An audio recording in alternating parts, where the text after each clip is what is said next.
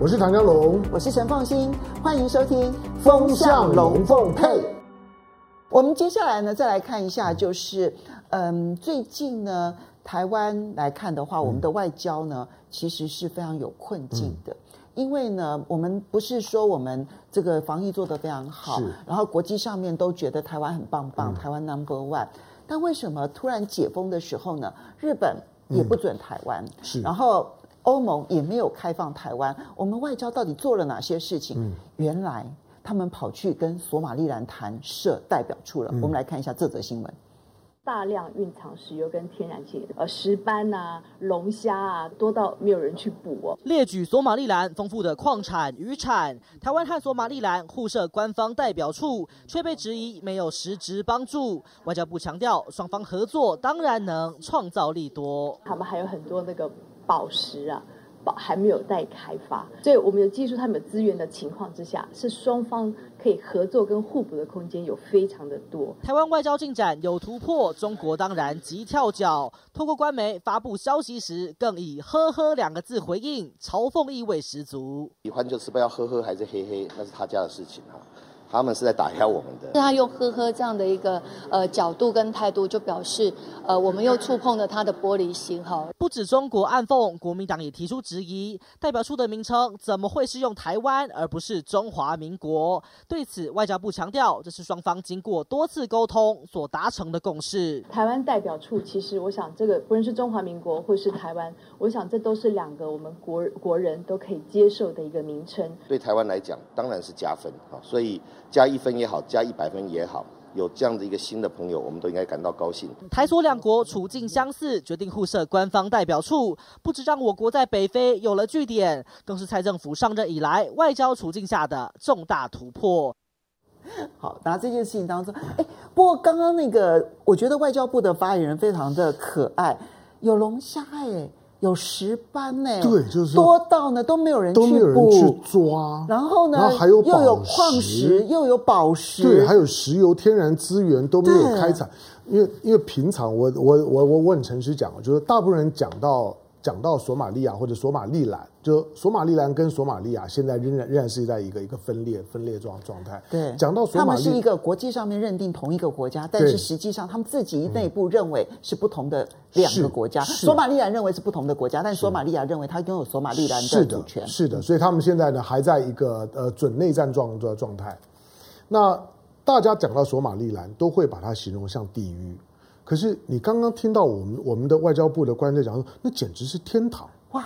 宝石，龙多到到到处都是龙呃龙虾，还有油矿产等待我们去开采。你会觉得我好想去哦。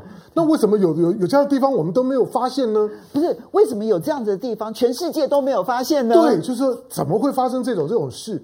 那边的龙呃龙虾跟石斑，我相信是没有人捕，因为那边那那是海盗的地盘。但是你应该说，为什么海盗都不去捕鱼，要当海盗呢？对，有道理，这这才是重点。他干嘛？因为这个这个国国家，当我们台湾如果能够在以我们的实力，如果能够在国际社会当中，不要说建建交了，因为这这不是建交，你要弄清楚，它不是建交哦。你要那个外交用语，你要用的很精准。它是互设代表处，理论上面来讲，互设代表处应该就涉及到双边的承认，它就应该是有建交。可是没有没有建交，因为在国际社会上面，台湾还有十五个国家承认。可是索马利兰都没有，一个都没有，都没有。所以我觉得外交部呢，这一次呢，他至少有一个节制，嗯、就他知道说，如果建交会闹国际笑话，所以呢，他点到为止。嗯、所以严格严格讲，就是说你你不能够把索马利兰当一个国家，就是说两个都在在国际社会的边缘国，那互相的承认。呃，我我觉得在人道上面来讲，就是说呢，以及非主权的层面当中来讲，大家呢互相帮忙交朋友，我觉得这没有问题。他确实很穷困，那我也认为他有一些的潜力。嗯，那纯粹如果如果把你所有对这个国家的介绍跟理解，以及台湾比较正向的态度传达出来就好。但是你看到就，他之所以会引起一些的善笑，或者说像这种环球环球时报啊等等用那种嘲弄式的原因，就是因为你吹牛吹过头了嘛。你你你如果不要吹牛吹过头，今天我觉得，我觉得对于这种的国际事务的新闻的传递速度都非常快。理解的速度也很快，跟过去吧，过去你要查这件事情很花时间，今天很快啊，网络上面有很多的讯息可以查证，而且大家讯息，比如说我经常看到外电，所有的外电。我们第一时间都都看得到，管你是呢国际的 CNN 啊，或者或者 Washington Post 或者大陆的官媒的态度等等，甚至很 local 性你都看得到。所以要去了解这件事情没有这么难，只要一点点的功夫就好了。索马利兰的情况就是这样，他不可能跟我们建立什么的正式外交关系，或者为台湾增加多少的国际的能见度，不是这样的。尤其他所在的东非，东非仍然是一个对，它是非非洲的东北角。除了除了除了肯亚这一块相对安安定以外，非洲的东北角，你撇开撇开埃及，撇开呢埃及南部的苏丹，撇开呢我们刚刚讲的肯亚以外的这一块，索马利亚、索马利兰、伊索伊索伊索比亚这些区块的边线都还在变动中，旁边还有一个吉布地。对，那吉布地呢，现在六国驻驻军在那里，基本上面就是防海盗的。那六国，你可以说呢？联合国的常任理的理事国几乎都在那个地方，为为什么？因为那个地方是战略要地。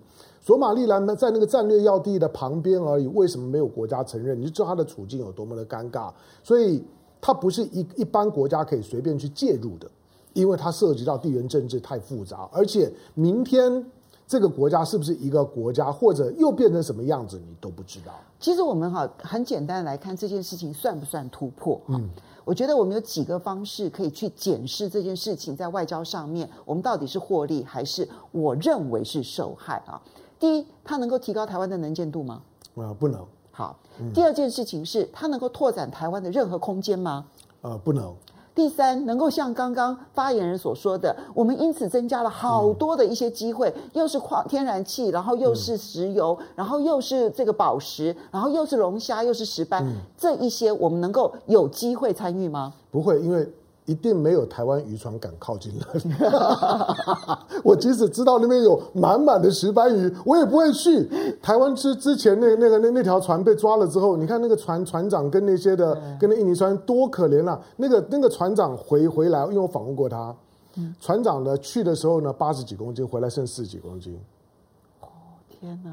他就他就四年的时间剩四十几公斤，但是他很高兴跟我讲说，他本来啊，他都觉得他一生病啊，糖尿病啊，高血压，什么东西都有。回来之后呢，马马上送去体检，通通好了。所以想要减肥的遗传产 错。我后来 我后来曾经讲过说，如果你有三高等等的毛毛病，一直治都治不好，然后呢减重像唐江龙一样一直都失败，请你去去索索索马利来待个几年的时间，通通都好。而且你知道那个渔船啊。其实当时我们有透过当地的政府，然后想要把渔船救回来。当地当地的政府其实他是没有办法管任何的海盗船的。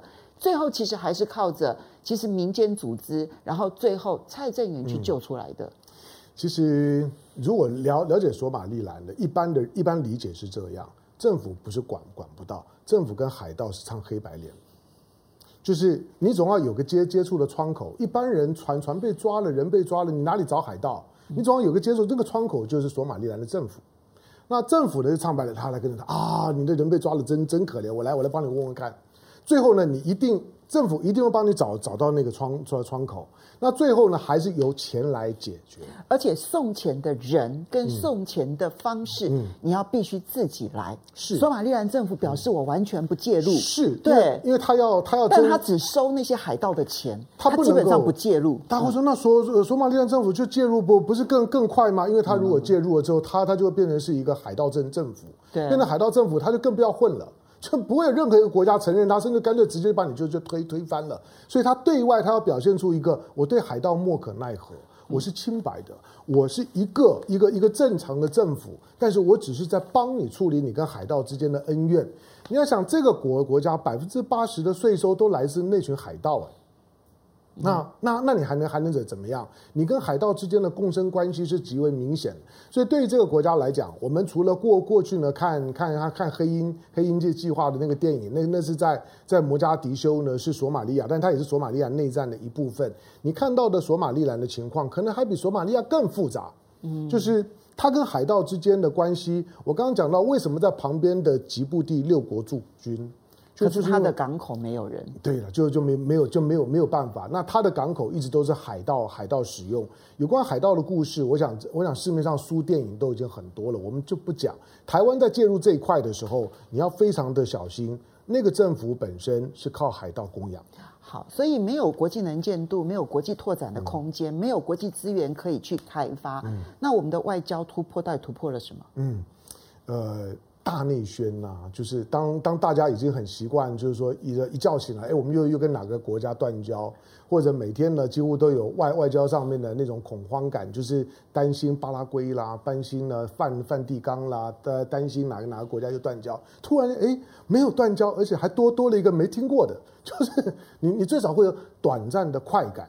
所以，像王定宇讲的说，加一分也好，有加一分吗？对啦，我我我我觉得短短时间之内加一分、加两分，最少在做内内宣的时候，总比你断交一个要好嘛。所以一般人是不会去理解我们刚刚讲的这些比较复杂的地缘政治的背景。但是，我认为我们的外交部也知道，所以他操作这条新闻的时候，你知道他一直很保留、很谨慎。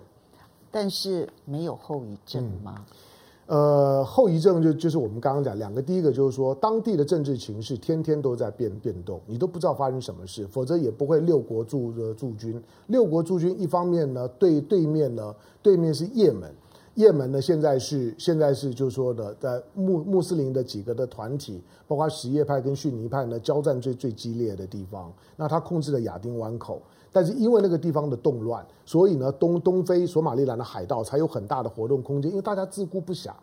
因此，六国部队在那个地方其实都是为了要去镇压海盗，然后呢，对自己可能会受难的船只救援。因此，你对参与索马利兰的事情，你可以用人道的角度去关心。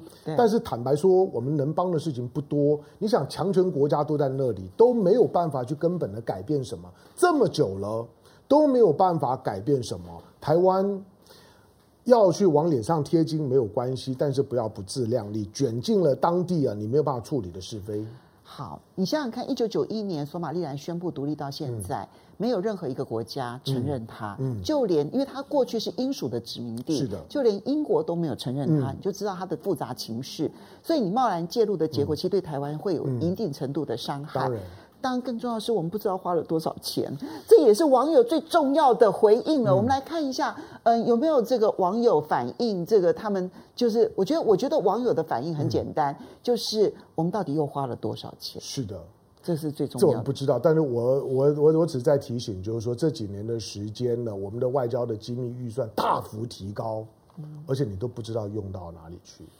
好，我们来看一下几位网友的回应啊！魔法少女郭德纲，哎，我刚刚才才看到他，又又来了，他他又来抖内了。然后他说：“什么叫做对龙哥的爱？一路跟过来，不仅抖内，还给龙哥画漫画。好，叫你说不要谢他了，毕竟他他是你永远得不到的人。哎，他他画。”那个那个漫哎，那个漫漫漫画是你画的吗？那画的超好，你知道吗？好，画的超好，我拿来当我的手手机封面，下次给你看。好，来，呃，侯彦晃说两个世界孤儿建交和和好，那 Yuki Cool 说联合国不承认一个邦交国都没有，那算国家吗？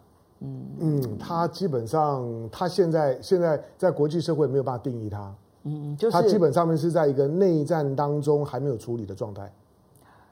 他其实恐怕连巴勒斯坦都的地位都没有，因为巴勒斯坦还可以参与很多的观察员。他恐怕连巴勒斯坦的地位都没有。巴勒对巴勒斯坦最早在中东的很多的国家是承认他的。嗯，好，OK，这个呃日文的名字，这个野什么公什么托巴，对吧？不会念。这么一说，貌似是有点用的哦。和海盗王建交以后，保护费可以便宜点，不会。海盗王不是海贼王。对，你不要搞搞错了，跟海贼王是不一样的。所以呢，钱不会少，嗯，这点你必须要认清楚。就你要给我很多的钱，但是以后的保护费一毛都不可以少。是的，万一被抓了，就是被抓了，好不好？然后 ZHD 说，民进党去寻找 One One Piece 了。嗯，One Piece 是什么？我也不知道，是 One Piece 就是海贼王了。哦哦。我就想说 One Piece，对，因为我们讲说洋装是 One Piece，我就不知道说哦，One Piece 就是海贼王。好来，然后野公什么的，好，突然想到这个问题是诈骗王骗海盗王，对，诈骗我王国，对，海盗王国，哎，这个这个标还是海盗海盗王抢完诈骗王的钱，嗯，这好啊，哦，OK，这有点有点有点复杂，这样。对。不过我觉得其实呢，现在的外交部之所以要宣布这件事情，就是转移焦点。嗯。为什么要转移焦点呢？因为嗯，台湾现在我们虽然说我们的防疫工作做得非常的好，可是一个日本。一个欧盟，嗯，他们其实都有一个重要的对国际的解封，当然是有限度的，而且他们有很多的条件。可是，即便在这种有限度、有条件的情况之下，都没有台湾，就是既不对台湾开放，也不对欧盟呢，也不对台湾开放。日本也不对台湾开放，欧盟也不对台湾开放。我觉得日本呢不对台湾开放的时候呢，很多人会说啊，因为日本怕中国大陆，因为反正中国大陆没开放，那台湾当然就不能够开放。嗯。但是欧盟对中国大陆是开放了，但是呢，对台湾仍旧没有开放。这件事情，我觉得重重的伤害了台湾的心，因为欧盟号称全部用科学论据。嗯、是的，凤姐，凤姐讲讲这件事情其实是非常重要的。我我我最不喜欢就是说，当我们遇到某一些。不容易理解的事情，我们就躲到政治的后面。我们就说啊，这个是阿阿公啊阴谋，嗯，阿公啊一个在打压台台湾，哦，所以呢，台湾做的这么好，台湾 number one，台湾的防疫世界第一，结果竟然呢，人家开放都没有我们的份，人家呢开 party 都没有邀我们，我长那么漂亮，我我我是 number one，结果都没有邀我，不不是这样。我我觉得欧盟跟日本要分两两块来看，欧盟的部分来来讲。他没有邀台湾，是台湾自己要检讨的。就是他们一直在质疑，就是说你没有做普遍的筛检，我我怎么可以信得过你？对，没有错，你你你可能我们我们生活在台湾，我们觉得 OK 啊，我们都已经是都已经是国民旅游，都已经是都大大爆发，我们根本不 care，我们觉得没有疫情。可是外国人不懂，嗯，所有的人家做政策的时候，一定是从数字上面来。嗯就是我今天如果要做一个政策，对哪个国家开放，我要去说服我自己的政府或者说服国会的时候，我要有数字啊。就这个国家它的它的普遍的筛检，十万人的筛筛检率是多少？其实不见得是。嗯，就是只是单纯说你有两千三百万人，说你筛减多少，而是你现在告诉我的，你就是这么多例，是好，那你这些呃两百多例当两百多例，你一共筛减了多少人？嗯、没有错，就都是这样嘛，就你一个人因为一个病例，所以你就筛减多少人？这全世界都是用这种标准去看待，说到底你的疫情控制的状况是如何？嗯、但是我们现在的情况不是啊，因为我们每一个病例，它筛检的人数其实就几百个人，没错。那你跟你跟韩国跟中国大陆动辄一个病例就筛个几万人，那当然差很多啊。我们是，我们是倒过来的，我们都我们都是呢，当出现了一个病例之后呢，就就开始呢做做做所有的这就是呢社区上面的这样的一个检验，就就是把所有的他的接接触史清一遍，接触史怀疑的就通通知他或者帮他做做检验。我们是这样做的，我们是针对有病例，从病例呢再再回头去去推，那。像韩国或者很多的国家，他是你固然他也会这样子做，就是如果某某个教会爆发疫情，他当然把周围的接触史都要到清一遍，可是他也接受你主动来筛检，是就像美国一样，就哎，我怀疑我是不是有，那我可以就主动的去医疗单位做做筛检，而且他那个所谓的主动是说。因为我这边发生这个疫情，嗯、我公布了他的足迹之后，嗯、你判断你有可能会接触的，嗯、你就来筛检，而不是像我们现在，我们台湾是足迹也并不公布，嗯、然后接着说每一个感染的人，他的生活都超级单纯，嗯、就很奇怪，每个感染的人都是生活单纯的人才会感染，嗯、然后生活不单纯的人反而都不会感染，嗯、啊，因为他生活单纯，所以我们不需要公布他的足迹，因此我们只要把他接触的人按照他告诉我的，然后我重新的筛检一遍，嗯、这样就好了。然后每一个人都是阴性，通通都没事。台湾民众接受了，可是欧盟不接受。欧盟觉得你这种方式，你怎么可能真正筛检出那些无症状的感染者？是，所以他们对于对大陆也是有条件的开放，也也也不是说呢是是全面的。嗯、哦不，他不是，他对大陆的开放是说你开放我，我才开放你。对了，就是说基本上他们是要互惠的，双要双向。他没有他没有质疑大陆的筛检，他只是说你要开放我，我才开放你。对，当然他他对大陆某一些的，比如说之前的北北京，他会要要求你对北京的这部分来讲，你要有一些的特。别的说明，那其他的双向开放的部分，是因为大陆的防疫现在做的比欧洲要好，所以呢，他会认为大陆不愿意开开放我，所以那我就干脆就不开放你。那个其实是有一点在在威威胁大陆的味道。但是日本的情况是另外的情况，你要知道日本也不做普普筛，嗯，你也没有普筛，我也没有普筛，我的疫情数比你低很多。东东京这光是东京都这几天天天破百，住在东京的朋友紧张紧张死了，以为之前快没有了。之前低的时候呢，大概二十几、十十十几，他们都觉得快快结束了，结果没有，嘣又上来了，天天破百，他们都觉得疫情的第二波呢已经来了。但是他们的政府，你看到呢？你看到日本的安倍政府，就是我们准备呢跟。跟跟跟新冠的就跟病毒呢要共存，他不是共存亡哦，他是准备跟他共存，没有亡。他说 他不会亡，对，他不会亡，他准备跟他共存，就说你们死了这条心吧，这个这个病毒我已经没有办法消消消灭它了，那大家就自己想想办法。所以现在他不开放，老实讲，从台湾的角度来讲，搞不好是个好好消息。你开放了之后，台湾的防疫会很麻烦的，因为台湾去日本的这么多。好，但是呢，他不开放我，我觉得没有道理。原因就是你自己也没有普筛啊，你的疫情比台湾更糟啊。台湾没有封锁你就算了，你还倒过头来封锁台湾。结果呢，你知道日本他们这件事情，他们有另外一个解解释，他们就解释说，台湾不要误误会，我不是对台湾不好，而是因为台湾来日本人太多了，远远超过我的筛检的能能量。我如果开放了还得了？所以你看，我日本开放的，我日本第一波开放的都是跟我关系没有很密切的，来日本人人不多的，人很多，他对大陆也一样啊，他他对台湾也一样啊，他对韩国，也就是这种人一下子会涌进来的，他觉得他他他撑不住，他就忍着。日本就算不是因为外交理由，但、嗯。但是欧盟至少就证明了，就是我们的防疫是不被欧盟承认的。然后现在外交部呢，就连去跟欧盟解释的能力都没有，所以索马利兰就很重要了，那就是大突破了哈。